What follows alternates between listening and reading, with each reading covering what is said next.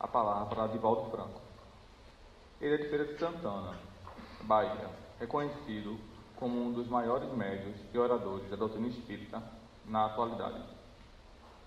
Embaixador da paz no mundo, fundador do Centro Espírita Caminho de Redenção, orador em mais de 3 mil, 13 mil conferências no Brasil e em 74 países e nos cinco continentes.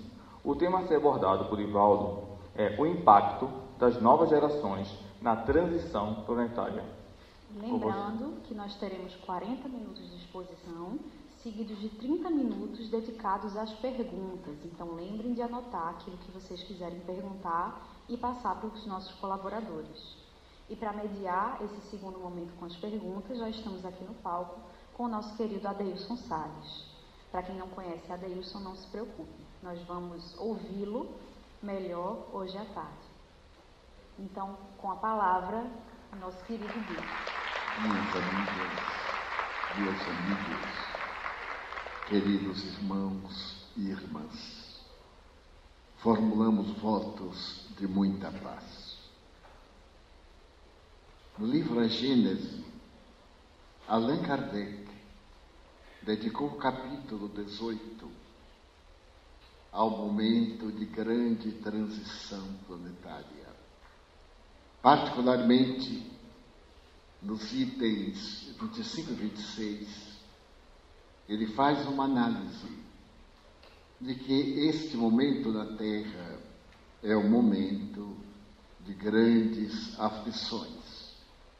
E, naturalmente, a terra há de experimentar aqueles espíritos que a povoam. Se se trata de espíritos nobres, o planeta deverá estar em condições de proporcionar as bênçãos a que fazem jus essas entidades.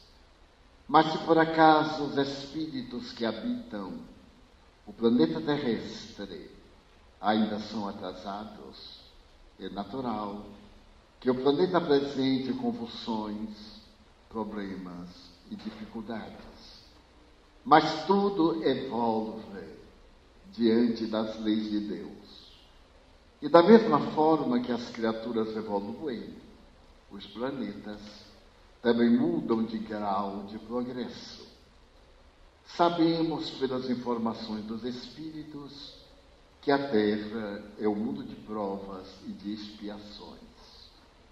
Porque somos ainda um material que está fixando os painéis da beleza, da arte, do conhecimento, do amor. E ainda predominam em a nossa natureza as manifestações primitivas, em detrimento daquelas de qualidade espiritual. É questão 743 da mesma obra. Mas chega um momento em que essa evolução é inevitável. E o codificador, graças às informações do mundo transcendente, estabeleceu que já a partir daquele momento, com as ideias novas, o planeta mudava também a sua estrutura. A estrutura geológica, a estrutura atmosférica, mas, sobretudo, a estrutura moral dos seus habitantes. E que os habitantes que progredissem evoluiriam com o planeta. Aqueles que mantivessem os sentimentos vis e as características deploráveis iriam para o exílio, porque deveriam estar em um local em que a lei da afinidade funcionasse, a lei de identificação fluídica.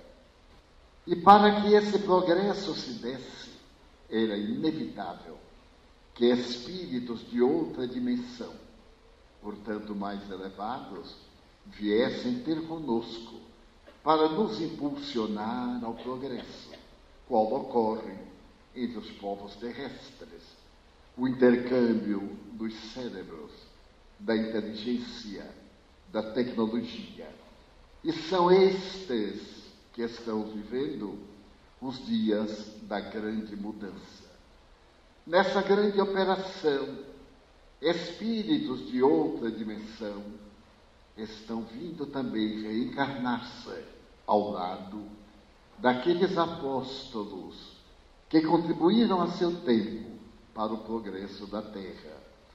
Se fizermos uma análise perfunctória, rápida, a respeito das famílias espirituais de alto gabarito, nós poderemos observar, por exemplo, que antes de Cristo, no século V, o século de Péricles na Grécia, reencarnaram-se espíritos eminentes na filosofia.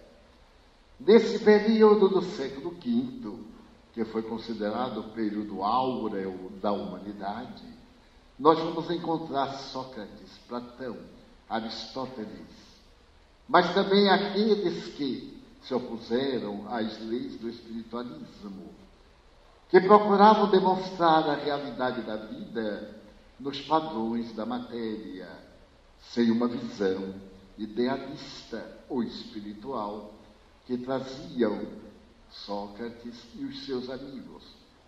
Então, nós vamos encontrar, por exemplo, Epicuro, que lança a filosofia do prazer, Diógenes, a doutrina do cinismo, e ao lado deles, Demócrito, que estabelece no planeta tudo ser resultado dos átomos, do vácuo, do movimento. E quando desses três fatores se desorganiza, vem o caos, o aniquilamento. Então a vida seria o resultado espúrio de um acaso. Enquanto Sócrates dizia que nós apenas recordamos.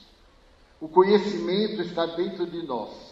Educar, educere, é arrancar de dentro de nós aquele conhecimento que nós trouxemos do mundo das ideias.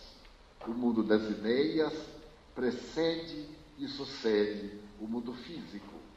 Razão pela qual o ser humano apresenta-se sob dois aspectos: a sombra e a realidade.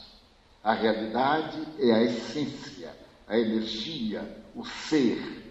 A sombra é a matéria, o não ser, o transitório. A realidade é permanente. Etapa a etapa vai desenvolvendo os valores intrínsecos. A não realidade é a nossa aparência fisiológica. Porque essa aparência fisiológica muda de acordo com as nossas realizações. E a doutrina espírita, posteriormente, vem confirmar o pensamento socrático, platônico, aristotélico. Quando Allan Kardec demonstra que o ser é a energia pensante. Mas para que essa energia pensante se possa condensar, existe o ser intermediário, que é o perispírito, constituído de uma energia específica. E como a época, o século XIX, a física era linear, a física de Newton, não havia expressões. Allan Kardec usa um corpo semimaterial. Hoje, poderíamos dizer um corpo quântico, que é constituído de matéria, mas também é energia, como a luz. A luz tem a sua ondulação, energia. Mas essa ondulação é feita através de fascículos, matéria. Ela é, portanto, uma conjugação de matéria e energia ela se propaga com a velocidade de 300 mil quilômetros por segundo, sendo superada somente pelo pensamento, que é mais veloz. Então nós vemos aí a energia tornar-se matéria, que se converte em energia. O espírito com o invólucro, que se encarrega de dar a forma que a matéria vai ter depois. É curioso porque no esoterismo, nas doutrinas ancestrais, isso era conhecido com a denominação de corpo austral, ou astral. Corpo de energia fluídica, mais grosseiro do que o corpo de energia pura, o espírito. Então, nós vamos ver nessa trilogia o espírito, a energia que pensa, o perispírito, a energia que se vai condensando, e a matéria, que é a energia resfriada ou condensada, através da qual desenvolvemos o progresso que nós trazemos da divindade, portanto, do mundo das ideias. Educar é fazer-nos evocar esses conhecimentos, aprofundar neles para descobrirmos quem somos, de onde viemos, para onde vamos e o que devemos fazer. Neste momento de transição, já percebemos os grandes sinais. Por exemplo, o grande tsunami do Oceano Índico, que matou mais de 300 mil pessoas em uma fração de segundo e que perturbou 13 países, inclusive as praias do Brasil. A grande convulsão, quando as duas placas tectônicas chocaram, essa explosão mudou o eixo da Terra. Porque nos grandes estudos a respeito do planeta, diante do Sol, a Terra tem uma inclinação de 23 graus, estabelecida pelo ano geofísico. Esses 23 graus, essa inclinação, responde pelas noites, pelos dias. Mas o ideal seria que, ao invés de uma inclinação, o planeta girasse em torno de uma perpendicular. Uma perpendicular que receberia do Sol a mesma quantidade de fótons, produtores da claridade, do calor, do equilíbrio, e a mesma energia magnética da lei da gravidade. Com esse tsunami, estabelecem os estudiosos que a inclinação, que era de 23 graus, passou a 18. E, naturalmente, em um outro tsunami, ou noutros, ela há de a verticalidade para que as temperaturas sejam amenas, agradáveis, para que não hajam as ocorrências calamitosas das grandes tempestades, dos desastres de natureza intrínseca do próprio planeta. Porque nós estamos em uma camada muito fina na parte interna nós estamos numa combustão de mais de 11 mil graus centígrados. A temperatura do Sol é de 6.648 graus centígrados. Daí, periodicamente, essa massa ígnea, esses metais derretidos, necessitam de dar vazão aos gases e a Terra se rompe e vem as erupções vulcânicas, fazendo que não apenas os gases da alta temperatura, mas também os gases venenosos sejam expelidos e a massa terrestre seja diminuída para ser mais volátil, mais leve. Através dos estudos, se fez uma análise da estrutura atômica do planeta. E se pôde demonstrar que os espaços vazios na Terra são infinitamente maiores do que aqueles que constituem a matéria. Por exemplo, se se retirassem todos os espaços vazios da Terra, a massa seria do tamanho de uma bola de tênis. Porém, pesando o peso, é de propósito, pensando o peso que tem desse imenso volume. Então é um planeta atrasado. Ele irá naturalmente diminuindo a massa bruta, a matéria, para sutilizar-se. A atmosfera terrestre é de 60 quilômetros, graças ao que nós podemos sobreviver. Porque diariamente cai aeróbitos, estrelas cadentes e ralam na atmosfera. Se não tivesse esse atrito, esses aerólitos, meteoritos, cairiam na Terra numa média de 50 milhões por dia. E tudo seria destruído. Foi assim no princípio.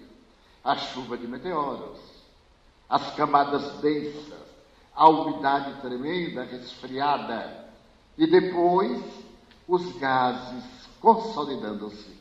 Esse processo de evolução, como dissemos, vem através de famílias espirituais. No século V de Péricles, nós tivemos o apogeu da literatura no Ocidente. 500 anos depois, quando vem Jesus, nós temos novamente a descida desses espíritos para ampliarem os horizontes da terra. Tito Livio, Mecenas, Virgílio, os grandes cantores da filosofia pré-cristã. Nesse momento vem Jesus e estabelece o primado, a base da transformação do mundo em um reino de paz, de harmonia e de bênçãos. Mais tarde, por volta do século IV, veio uma nova erupção de seres espirituais. São os mesmos. Eles reencarnam, dão um grande passo. A humanidade absorve e eles vêm adiante. Vamos reencontrá-los por volta do século XI XII, o período de Francisco de Assis, de Dante Alighieri. Mas logo depois, a Renascença italiana, as grandes navegações, 1492, 1500, a demonstração da Terra ser uma circunferência, e naturalmente as artes, a literatura, principalmente italiana, a Renascença. Por que Renascença? Porque trouxe de volta aquela cultura desses aos quais nos referimos, porque foi o grande período do obscurantismo, a Idade Média, a ignorância, mil anos de ignorância, de selvageria, de crueldade religiosa. E logo uma queda. No século VII, veio Lord Bacon, acompanhado de inúmeros cientistas que se rebelam contra a religião. São os mesmos. No século XIX, a ciência arrebenta as amarras. É fascinante notar Pasteur, ele não é médico e deseja, na Sorbonne, introduzir o seu pensamento, porque o cólera, como a idofobia, matavam mais de um milhão de pessoas por ano na Europa. E ele, examinando os cães, faz a vacina antirrábica e até hoje salva milhões de pessoas. Mas vem Koch e também descobre o bastonete da tuberculose. A tuberculose, chamada peste branca, matava três quartas partes da humanidade. A descoberta, enfim, dos micróbios mudou completamente as paisagens terrestres. As epidemias eram terríveis. A peste negra matou três quartas partes da humanidade. Não se fazia enterro, porque ao se conduzir o morto iam caindo outros pelo caminho. Até que, da forma que apareceu essa peste, através de um rato, numa cidade inglesa, também desapareceu.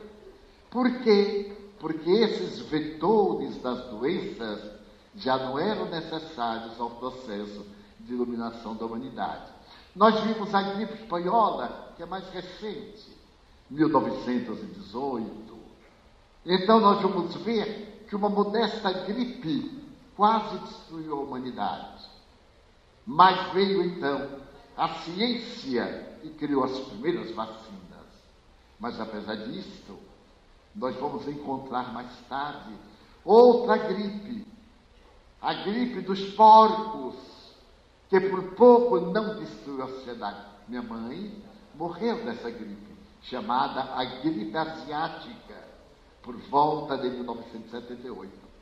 Mas aí também a Terra foi invadida por um número imenso de sábios, de filósofos. O século XIX é um oceano de estrelas. Aí aparece o Espiritismo. Como a grande luz, aparece a homeopatia. Um homem tem a ideia de que o semelhante cura o semelhante e realiza experiências em si mesmo, absorve as dores da enfermidade. E então, numa frase latina, ele vai definir a medicina do porvir: similia similibus curantur. Um semelhante com outro semelhante cura. E hoje, homeopatia, que foi muito menosprezada até os anos 50 do século passado, adentrou-se nas academias e hoje não é mais uma doutrina marginal, é clássica, ao lado das grandes medicinas paralelas, que nos vem convidando a medicina psíquica. A isso que o Juan nos falou.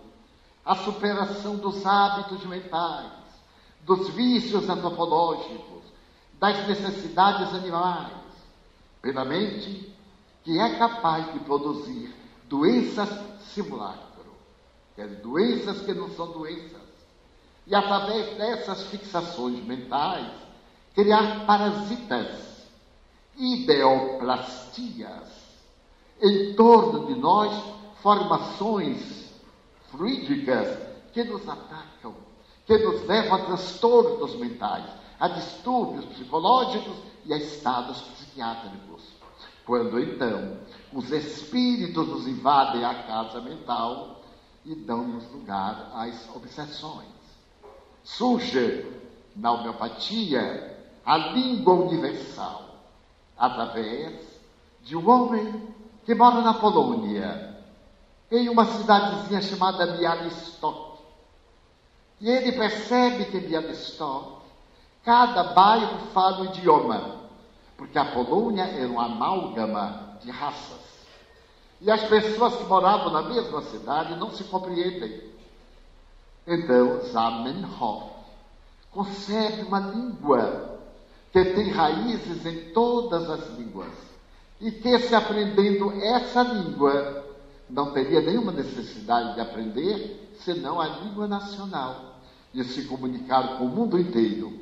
E deu a esta língua o nome de Esperanto, la espero, a língua da esperança. Vamos agora caminhando para a universalidade. A universalidade médica aparece nos anos 60 do século passado como a medicina vibracional. Toda ela feita através da energia, a meditação, a reflexão, a terapia dos passes, as ondas magnéticas, a água fluidificada e tantas outras expressões da chamada medicina paralela, abandonando-se aquela medicina violenta que salva, que cura, mas que deixa sequelas, porque ela mata para viver. E ao matar para viver, ela mata o corpo que lhe serve de agasalho. Nas medicinas vibratórias, não. Mas para que isso se dê, espíritos superiores de outra dimensão vêm à Terra. E os espíritos atrasados saem da Terra. No item a que me referi, do capítulo 18 de A Gênese, Allan Kardec diz que são duas gerações em luta. A velha geração, que está muito bem, e a nova geração das almas juvenis, dos jovens, dos pensamentos. Então é fácil pegarmos a internet e vermos uma criança de três anos com um violino maior do que ela, tocar Brahms, porque os três B da literatura internacional, Brahms, Bach e Beethoven, são muito difíceis para os melhores musicistas internacionais. Como pode uma criança de três anos e tocar com André Rie, o mago da música internacional. Mas não apenas isso, e mais fascinante, no Oriente, onde não há uma herança musical clássica, porque o clássico é do Ocidente, o clássico como nós conhecemos. A música japonesa, a chinesa e outras do Oriente são típicas da sua ancestralidade, do planeta de Capela, como a nossa também de outra área de Capela. Então, para nós, a riqueza das partituras, da melodia, leva-nos à lágrima. E nem sempre a música oriental nos fascina. Entretanto, há muito ocidental que se comove com a música oriental e não com a ocidental. Então nós estamos vendo diariamente meninas trazendo a música clássica e cantando com uma grandeza superior aos maiores astros que jamais se viram na terra. É o que a juventude tem para nos dar. Como é que esses espíritos estão trazendo essa força nova para esse período pós-transição? Quando se fala a respeito de UFOs ou discos voadores, os ufologistas costumam dizer: eles já estão aí. Sim? Esses espíritos, não necessariamente através de um disco voador ou de um artefato metálico, mas eles estão aqui reencarnados, com a mente superior, com uma percepção incrível. Têm sido entrevistados em todos os canais do mundo esses meninos ideais. Este vai dizer a Oprah: Eu renasci para acabar com o câncer. Acredite, um menino indiano de 12 anos, que aos 10 anos de idade era professor da universidade do seu país, na capital. Mas ele veio e diz que o seu conhecimento de fisiologia, de neurologia, está muito além de todos os livros terrestres que ele já leu aos 10 anos. E nós pegamos um tratado de anatomia com 50 anos e ele pesa na mão e na cabeça. E a gente, no meu caso, não entende. Então nós estamos com uma geração de ideias novas. Eu que sou de uma geração bem recuada, fico acompanhando o surto do progresso. Ainda ontem à noite ouvíamos um amigo que está na área da comunicação virtual, na área da cibernética. E ele dizia: a televisão já está superada. Ninguém está mais interessado na, na televisão grátis, porque nenhum de nós quer o programa feito pelos outros.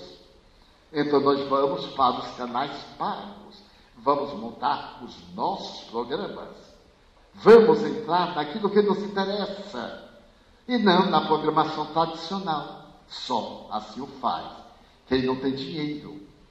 E eu me recordo que eu sou do tempo do disco de vinil, aquele maravilhoso que voltou. É porque a coisa boa volta. Então aquele disco volta. Aí eu disse uma frase que toda hora eu entender. Se é bom para o brasileiro, então é bom para nós. Então, disco de vinil. E de repente, apareceu um disco grosso horrível se colocava lá, mas era um disco que tinha imagem. Eu próprio ficava olhando como é que a imagem estava ali dentro daquela caixa. E rapidamente veio o CD. E veio outro tipo de CD. E eu fui comprando, falei, que loucura! Agora nós temos, eu devo ter assim, 5 mil CDs. Não tenho onde colocar tanto CD. Mas agora nós temos o pendrive, aquela coisinha horrorosa. E já tem um pendrive do tamanho da unha. Meu Deus, a gente vai palitar o dente agora com pendrive. E vai escolher o que quer com o dente. Eu vou abrir agora no local tal. Mas já está quase superado o danadinho. Porque já tem coisa aí. Porque o interessante é que tudo isso é resultado da guerra. A guerra tem esse benefício. A humanidade não progride na paz. Nós somos paradoxais. Progride na guerra para vencer o outro. E foi na guerra que surgiram as grandes doutrinas da miniaturização para poder lançar os mísseis a grande distância. Eu sou do tempo das válvulas. Lá na mansão eu tenho um rádio com válvula. Aqueles tubos horríveis, mas como eram simpáticos. E o perigo por causa do gás que eles têm. Agora, nós dispomos de uma tecnologia de ponta fascinante. Até o momento em que eu possa apresentar uma nova ideia. São espíritos que vêm de outra dimensão, onde lograram um conhecimento mais elevado. Perdoe-me narrar uma experiência pessoal, que talvez traduza melhor. Eu conheci aqui na Terra um grande esperantista, Ismael Gomes Braga. Este homem falava 12 idiomas. Está vendo? Olha aí. Eu só peguei, ela já perguntou: o que, é que você quer, Divaldo? Aí está. Porque o meu telefone é diferente. O de todo mundo gente tem que tocar, né? O meu, de repente, tem um susto e começa a falar sozinho. Já é o progresso. Quem sabe que eu não sou o criador de uma nova ideia? E então, Ismael Gomes Braga adoeceu gravemente. E eu fiquei muito preocupado com ele. Isso, digamos, há 40 anos. E numa noite eu tive um sonho que era o desdobramento da personalidade. E fiz uma viagem astral. E Ismael era o objetivo da viagem astral. Os espíritos iam fazer um transplante de energia, utilizando-se de mim, porque nós tínhamos fluidos compatíveis. E eu vi-me em uma sala cirúrgica. Os mentores prepararam uma aparelhagem especial. Ele era tabagista, era fumante inveterado. E então colocaram determinadas ampolas numa ânfora enorme de cristal e catéteres, catéteres, no braço dele e no meu. Traziam prana, essa substância do ar, e maaprana, a energia verde que as árvores eliminam. Tudo isso foi mesclado naquela imensa ânfora e descia pelos nossos braços, retirando de mim, trabalhando ali, passando para ele. Pois bem, eu fiquei admirado, porque o controle era através de um robô. Eu não conhecia robô naquele tempo, somente as fantasias cinematográficas. Pois bem, há poucos dias eu acompanhei uma cirurgia cardíaca feita no Rio de Janeiro por um cardiologista cirurgião em Ottawa, no Canadá, através da robótica. Portanto, no mundo espiritual está um progresso imenso e esses espíritos estão reencarnando. Sois vós, alguns de vós, pouquíssimos de vós para desencorajar. Que viestes para apressar. Então, o vosso impacto em nós, da outra geração, choca. É o comportamento moderno. A visão de tolerância que nos surpreende. A mim, que passei pela experiência do obscurantismo dos últimos 90 anos, já vivi demais. Estou até cansado que 90 anos são um período imenso. Mas agora vem, eu que vi maltratar os animais. Agora os animais na Colômbia, eles têm direito à aposentadoria. Aposentadoria. Depois de X anos de carroça, o animal vai para o pasto e não trabalha mais. Esta lei foi proposta por um antigo toureiro que foi vítima de uma chifrada em Cidade Real e ficou paralítico. Ele passou então, ao invés de matar o boi, a proteger os bois, a proteger os animais. E lançou essa lei, e a lei se tornou nacional. Vemos agora a loucura pet. É o maior PIB do mundo. É cuidar de cachorro, de gato. Gente, não, não é tanto. Deixa para lá. Mas vai chegar lá. É o caminho. Eu acho que Roberto Carlos é um pouquinho culpado quando ele canta a respeito dos animais, são seus amigos. Mas ele também tem amigos, gente, ele é um pouco ingrato. Mas deixa para lá. Então, nós estamos vendo essa era em que uma nova vitalidade toma conta da terra, em que almas jovens de outras esferas vão enriquecer o mundo de beleza. Nada de intolerância. Tudo é válido, mas nem tudo convém. Como dizia o apóstolo Paulo. Que percepção! Há quase 21 séculos, o apóstolo da gente dizia: tudo me é lícito. Quer dizer, eu posso tudo, mas não me convém muita coisa. Então nós já sabemos discernir Qualquer ideia de preconceito choca-nos. É a nova mentalidade que está construindo o futuro. Por esta razão, quando me deram o tema, e eu vi essa juventude adorável, juventude principalmente biológica, porque aquela juventude já um pouco mais madura ainda resiste. O jovem aceita a ética que nós não temos para lidar. Qual é a ética da minha geração, da sua geração? É a ética do meu é meu, não é do nós. O velho ditado Mateus, primeiro os teus, depois os meus. Então nós estamos agora de tudo é nosso. O que vale é amar. É amar, mas não através da flor. Amar no sentido de salvar que fiquem essas palavras na sua mente, na sua imaginação, e cada um de nós se torne a nova era da transição espiritual que já chegou.